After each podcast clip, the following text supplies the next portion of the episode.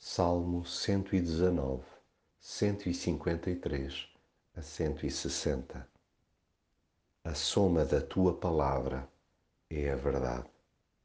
Tenho um respeito enormíssimo por Deus, que em nada sai diminuído por o tratar por tu. Mas também não é essa proximidade verbal que por si só se torna o garante de intimidade relacional.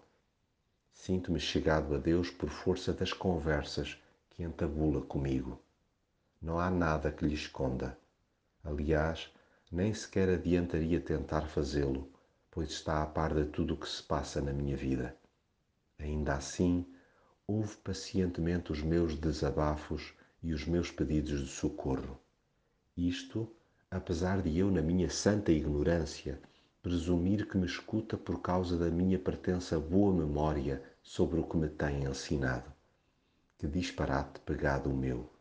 Quando paro um tempinho para pensar mais profundamente, percebo que, além de eu ser esquecido por conveniência, só a sua bondade a explica jamais ter desistido de mim.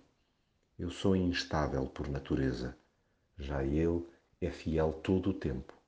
Daí não admirar que sinta uma necessidade indescritível de estar por perto dele.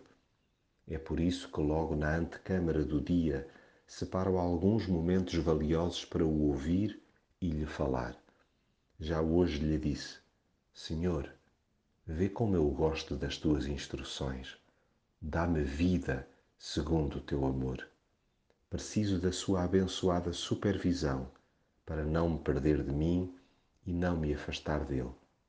É que com a rédea solta desgraço-me e espatifo-me todo.